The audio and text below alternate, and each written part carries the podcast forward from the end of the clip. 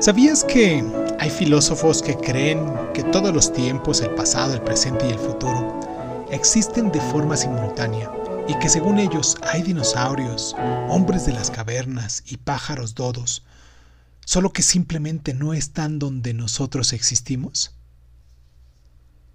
Desde Aristóteles, todos los filósofos han intentado comprender la naturaleza del tiempo. Tras la publicación del trabajo sobre este tema de Isaac Newton, son muchos los que creen que el tiempo está compuesto de muchas partes. En otras palabras, hay tiempos individuales. Para estos filósofos, decir que un acontecimiento ha tenido lugar en un momento determinado es lo mismo que decir que ese acontecimiento ha llenado esa parte o unidad del tiempo. Gottfried Wilhelm Leibniz no estaba de acuerdo con las conclusiones de Newton. Para Leibniz, había acontecimientos que tenían lugar antes, después o de forma simultánea los unos con respecto a los otros. El tiempo no es más que el medio que utilizamos para organizar estas relaciones en nuestras mentes. No es algo adicional ni distinto de las cosas que entran en estas relaciones.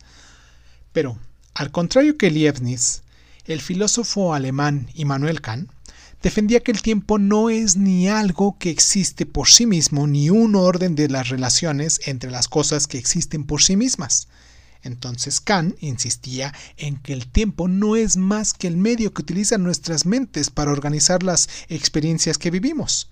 Para Kant, aquellas cosas existen por sí mismas. Fuera de nuestra mente y de forma independiente de nosotros, no pueden estar en el tiempo.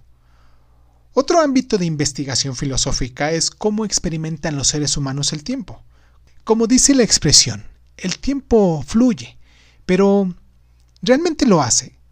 Cuando afirmamos ahora es el presente, independientemente del momento en el que lo digamos, es cierto. En otras palabras, el presente es simplemente cuando estamos. Algunos filósofos creen en esta teoría porque defienden que tanto los lunares que nos están escuchando aquí como yo, somos especiales porque vivimos en este presente, aunque este audio lo haya grabado hace tiempo y lo estés escuchando tú, estás viviendo este presente junto conmigo.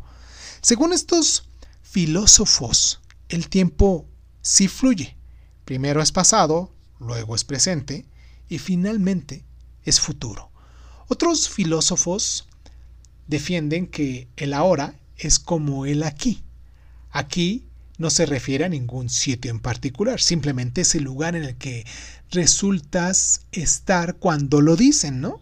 Estos filósofos creen que ni ustedes que están escuchando, ni yo somos especiales. El tiempo no fluye, simplemente está compuesto de varias partes, al igual que el espacio. Vivimos en una parte del tiempo que para nosotros es el presente, del mismo modo que nuestra ubicación física es nuestro aquí. Dime desde dónde me escuchas, cuándo me estás escuchando, dime tú presente y tú aquí.